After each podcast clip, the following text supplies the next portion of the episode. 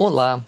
Agora você vai embarcar numa viagem pelo Brasil e conhecer seus seis biomas. Quem vai nos levar nessa viagem é o nosso amigo Rio. Olá, Rio! Olá, eu sou o Rio. Sou as águas que escorrem do alto das montanhas até os pontos mais baixos. Eu viajo por muitos e muitos lugares até chegar no ponto em que me encontro com os outros rios ou até mesmo com o mar. Agora vamos falar sobre o Pampa, um bioma muito importante. Olha, acho que vi um roedor. Ei, pode contar para a gente sobre o bioma Pampa? Olá, Rio. Eu sou o Tucutu e vou te contar um pouco sobre o bioma Pampa.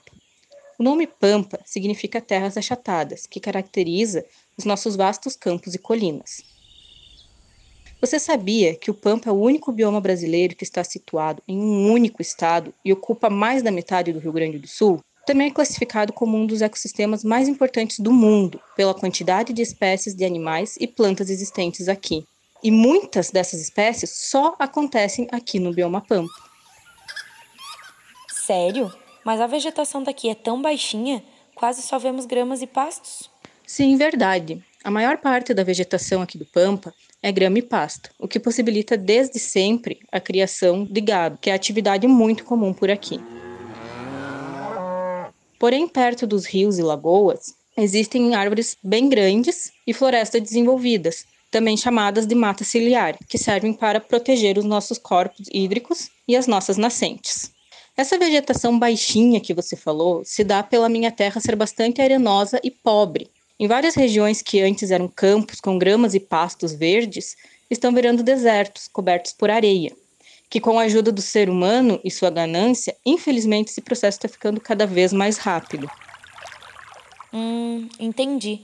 Tem bastante curiosidades e coisas para se aprender sobre esse bioma. Como eu sou um rio, gostaria que me contasse uma curiosidade sobre suas águas. Ah, sim, tem uma muito boa para te contar. No Pampa se localiza uma grande parte do aquífero Guarani, que é uma das maiores reservas de água do Brasil. Essa reserva fica embaixo da terra, também chamada lençol freático. Temos muita chuva durante o ano todo para encher essa reserva gigantesca e manter ela cheinha. Essa água vem para a superfície no meio das matas, dando origem às nascentes e aos rios, que grande parte desses rios do Pampa, eles correm pelo estado e vão parar na minha casa, no litoral, onde se encontram com o mar. Como foi bom poder falar um pouquinho da minha casa para você, Sr. Rio. Obrigado pela visita e continue essa viagem que será incrível. E aí, Mico Leão Dourado? Como é onde você vive? Conta pra gente. Oi, eu sou o Mico Leão Dourado, um macaquinho que vive nas grandes árvores da Mata Atlântica. É um bioma muito grande, praticamente todo o litoral do Brasil faz parte dele. Por isso, o clima, o tipo de solo variam muito ao longo de toda a sua extensão. Ele é também muito rico em biodiversidade. Nele tem plantas como o araçá, o butiá, a jabuticaba, a goiaba e até o pinhão, que são muito importantes para a minha alimentação e a de muitos outros animais que só existem aqui. Na Mata Atlântica é onde vive a maior parte das pessoas do Brasil. Que legal! E as pessoas cuidam da sua casa? Não, o problema é que o homem destruiu muito esse bioma quando construiu suas cidades e prejudicou muitos animais e plantinhas que vivem nela. Derrubavam árvores gigantes sem nenhum cuidado, e agora, além de deixar muitos animais sem casa, a destruição da Mata Atlântica pode deixar grandes cidades sem água. Nossa, por que isso acontece? O que devemos fazer? Isso acontece porque é a floresta que protege os rios da sujeira e poluição e mantém eles limpos e em quantidade suficiente para que todo mundo possa beber. E assim como nos outros biomas, as pessoas que moram aqui na Mata Atlântica muitas vezes são gananciosas e usam mais do que precisam. Isso prejudica muito a natureza e todos os seres que vivem nela. Por isso, precisamos preservar, principalmente a floresta que cresce ao longo do rio, para que todos os seres possam ter um ambiente saudável e equilibrado para viver. Que legal! Por isso é muito importante preservarmos a natureza. Seguindo nossa viagem, vamos conversar com o nosso amigo Calango, diretamente do bioma Cerrado.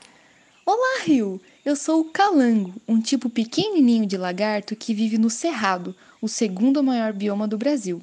O Cerrado fica no centro do nosso país e aqui o clima é quente, no verão há muitas chuvas, porém no inverno acontecem secas. O Cerrado é a savana tropical de maior diversidade de espécies de animais e de plantas do mundo, sendo que muitas dessas espécies só existem aqui. Além disso, ao longo de todo esse bioma, a gente encontra muitas nascentes de rios. Por isso, o bioma cerrado é chamado de caixa d'água do Brasil, pois abriga nascentes de nove das doze bacias hidrográficas do país.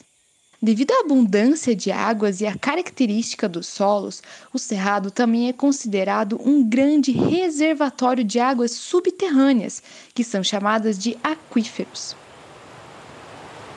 Os seres humanos já moram aqui há mais de 11 mil anos. Os povos tradicionais que viviam aqui, como os indígenas e os quilombolas, eram grupos com diferentes culturas, mas que sabiam cuidar e usar os recursos naturais de forma sustentável. Uau, isso é um máximo. Quer dizer então que as pessoas que vivem no Cerrado conseguem extrair todos os recursos naturais que precisam sem colocar em risco a vida e a saúde do nosso planeta? Ah, não é bem assim. Hoje em dia, o homem já degradou tanto o meio ambiente que resta apenas 20% da área original do Cerrado, que é considerado um dos biomas mais ameaçados do planeta.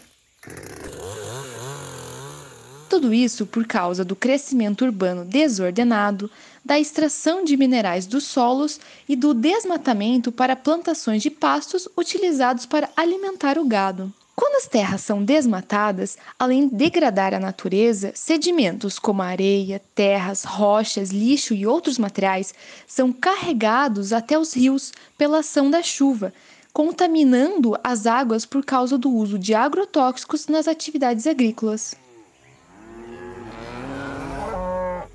Então, preservar o cerrado não significa apenas estar cuidando de todas as plantas, animais e pessoas que vivem aqui, mas também estar se preocupando com todo o nosso país. Agora, estamos chegando no bioma Pantanal. Olha só a ave Tuiuiu. Olá, Tuiuiu. Você pode nos dizer mais sobre esse bioma? Olá, Rio. Sou Tuiuiu, a ave símbolo do Pantanal, e vou contar tudo sobre esse bioma. O Pantanal é o bioma com maior área alagável do mundo, com muitas lagoas e rios, importantes para o equilíbrio do meio ambiente. Por isso, é muito importante a conservação da água desse bioma, pois muitas espécies de plantas e animais dependem dela para a sobrevivência. O Pantanal fica no centro-oeste do Brasil, nos estados do Mato Grosso e Mato Grosso do Sul. Ele possui ligação direta com outros biomas do Brasil, como a floresta amazônica, a Mata Atlântica e o Cerrado. Nossa, que legal! E por que o Pantanal é tão alagado? O Pantanal é assim porque a maior parte do relevo é plano, e junto com isso, o Pantanal possui duas estações: a estação chuvosa, que ocorre no verão, e a estação seca, que é no inverno. Então, no verão, além de ser muito calor, chove tanto que forma muitos lagos, banhados e os rios ficam muito cheios. Na estação seca, os rios e locais alagados diminuem lentamente e o clima fica mais fresquinho nesse período. As águas ficam mais cristalinas, atraindo turistas para pescar, se divertirem e se refrescarem nos lagos. Com esse tanto de água, o Pantanal deve ter muitas árvores e animais, não é mesmo, Tuyuyu? Com certeza, Rio. Aqui no Pantanal possui diversas árvores, elas são bem diversificadas pelo fato de serem ligadas com outros biomas. A mata ciliar no Pantanal é, em sua maioria, composta por várias árvores grandes. Elas são essenciais para a preservação dos rios da região. A diversidade de animais do Pantanal é enorme. Aqui nós, aves, somos predominantes na região, incluindo meus amigos, tucano, arara e, claro, eu, né, Rio, o tuiuiu. No Pantanal, além das aves, possui outros animais como a anta, o tamanduá, a onça pintada e o jacaré. Nos rios, possui uma gigante diversidade de peixes, que são mais de 200 espécies. Nossa, é muita espécie de animais e plantas. Deve ser perfeito para eles viverem neste bioma. Não, pelo contrário, Rio. As atividades humanas nesse lugar causam um grande impacto no meio ambiente. Na estação seca ocorrem muitas queimadas ilegais, queimando diversas espécies de plantas e levando à morte de animais, ainda liberando grande quantidade de gases tóxicos para o ar. O Pantanal sofre muito com as atividades agrícolas e pecuárias, pois o homem desmata grandes áreas para plantio de grãos, ocorrendo desequilíbrio ambiental. Ainda nessa mesma atividade, é utilizado grandes quantidades de fertilizantes e agrotóxicos. Juntamente com essas atividades, no Pantanal ocorre a mineração, poluindo o solo e rios do Pantanal, colocando em risco diversas espécies da flora e da fauna. O certo a se fazer, Rio, para a preservação desse bioma é apoiar produções agrícolas mais sustentáveis, apoiar a criação de unidades de conservação, fiscalizar e punir práticas ilegais de queimadas e desmatamento. Essas práticas vão diminuir os impactos nesse bioma e conservar nossa natureza e nossos rios. Agora, seguindo as curvas do gigante Rio São Francisco, chegamos até a Caatinga. Meu amigo Tatu Bola, você que vive aí na Caatinga, me conta como ela é e de onde vem esse nome. Claro, grande rio, pode deixar que eu vou te explicar tudinho. Esse nome foi dado pelos índios tupi-guaranis. Na língua deles, Caatinga significa mata branca. Os índios a chamavam assim porque na época da seca, quase todas as plantas da caatinga perdem suas folhas. Como nas partes mais secas o solo é raso e cheio de pedras, as plantas são mais os arbustos e algumas ervas como o cacto, que tem espinhos no lugar de folhas. Tudo isso deixa o chão à mostra e faz parecer uma floresta branca. A chuva chega, as plantas crescem rapidinho e as suas folhas também. Além disso, em partes do bioma onde o solo tem mais água, a caatinga parece uma mata, com árvores grandes como a aroeira e o juazeiro, que tem raízes profundas que vão bem fundo no solo para absorver a água da terra e assim elas não perdem as folhas nunca. Que legal, Tatu. Mas que calor é esse que faz aqui, hein? Estou suando. Também não é para menos, né? Você chegou no Nordeste do Brasil. Você vai poder ver esse bioma nos nove estados do Nordeste, desde a Bahia até o Maranhão. Mas aqui o clima é semiárido, é muito quente mesmo. A temperatura pode passar até dos 30 graus. Também é muito seco e temos pouca chuva por aqui. Você acredita que a estação seca pode durar até nove meses? Por isso aqui somos um pouco diferentes do resto do país. Os animais têm hábitos mais noturnos. Além de ser o único bioma que só existe no Brasil, a Caatinga é a região de semiárido mais populosa do mundo, e a presença do ser humano traz muitos danos ao bioma, principalmente por causa do desmatamento. Caatinga é considerada uma das 37 regiões do planeta que devem ser conservadas. E você, como um rio, sabe que o clima influencia na chuva, a chuva enche os rios. Agora você mexeu comigo. Falando em água, como é que são os rios e nascentes aí nesse lugar tão seco? E como a gente faz para cuidar deles? Aqui na Caatinga, a maioria dos rios existem apenas no período de chuva e secam durante a estação seca. Aqui, o rio mais conhecido é o Rio São Francisco, que nasce lá no Cerrado, mas 80% das águas dele estão na região da Caatinga, sendo a nossa maior fonte de água. Porém, a situação das nascentes e dos rios é preocupante. Aqui na Caatinga, eles sofrem muito com o desmatamento e o pisoteamento pelo gado. O que podemos fazer é preservar, identificar, restaurar e cercar as nascentes para protegê-las. E além da preservação dos rios e problemas de desmatamento, quais as outras situações vocês enfrentam na Caatinga? Olha, hoje os maiores problemas aqui na Caatinga são a salinização e a desertificação, que é causada pela perda de água no solo e pelo desmatamento. E sobre a salinização? Fiquei curioso. Então, Rio, a salinização acontece quando temos muito sal acumulado em cima do solo. Isso prejudica as plantas, pois impede o seu crescimento. A salinização tem transformado grande parte da caatinga em desertos de sal, o que é muito triste. Nossa, que problema, hein, Tatubola? E o que a gente faz para preservar a caatinga? Existem sim algumas maneiras de ajudar na preservação da caatinga, como por exemplo, investir em um manejo diferenciado e mais sustentável da terra, usando formas corretas de irrigação. Também é importante fiscalizar e punir o desmatamento ilegal. E chegamos agora ao último destino de nossa viagem, a maior de todos os biomas do Brasil, a Amazônia. Amiga onça, conte-nos sobre a sua casa. Olá, grande rio. Eu sou a onça pintada, um dos maiores felinos de todo o mundo. Minha espécie vive solitária ao longo de todo o bioma da Amazônia. O bioma amazônico ocupa quase metade de todo o território do Brasil e, por isso, é o maior bioma do país. Também abriga a maior floresta tropical de todo o mundo e é conhecido por ser o bioma de maior biodiversidade de espécies de plantas e animais. Como se não bastasse, toda essa riqueza também se estende às águas, pois a maior bacia hidrográfica de todo o planeta está aqui, a bacia do Rio Amazonas.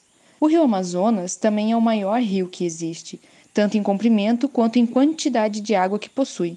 Realmente, a Amazônia guarda muita água, pois aqui ocorrem longos períodos de chuva e a umidade do ar é bastante alta. Além disso, é a partir de toda essa abundância de águas que existe aqui que as chuvas chegam em muitas regiões do Brasil e até da América do Sul. Mesmo ela possuindo tanta importância para o equilíbrio da natureza, a exploração de recursos cresce cada vez mais todos os anos, trazendo consequências para o clima e para o ciclo da água que podem ser irreversíveis. E essas consequências acabam atingindo todo o planeta. Como assim todo o planeta? Como é possível que um único bioma tenha tanto poder? Como a Amazônia possui uma floresta enorme, a floresta amazônica, quando as árvores transpiram, elas estão liberando grandes quantidades de água no ar. E essa água é transportada pelos ventos e pode viajar por longas distâncias, como se fossem rios voadores. Imagina-se que essa quantidade de água que viaja pelos rios voadores seja igual ou até maior à quantidade de água que flui pelo próprio rio Amazonas. Os seres humanos causam muitos impactos no meio ambiente, tanto que a minha espécie entrou em risco de extinção. Os principais problemas causados pelo homem no bioma da Amazônia são as queimadas e desmatamento para plantar pastagens e alimento para o gado, a extração de minérios, chamada de garimpo, construções de rodovias que cruzam as florestas, a caça e a pesca ilegais, o tráfico de animais silvestres como eu, disputas por terras que ameaçam os indígenas e quilombolas, enfim. E o pior é que todas essas atividades não são fiscalizadas como deveriam ser, ou seja, os responsáveis pela degradação muitas vezes sequer são punidos. E isso me deixa muito triste. E essa foi a nossa viagem. Espero que vocês tenham gostado e que vocês entendam o quanto é importante preservarmos a natureza, cuidar de nossas nascentes e de nossos rios, para que o mundo seja um lugar muito melhor para os animais e também para os seres humanos.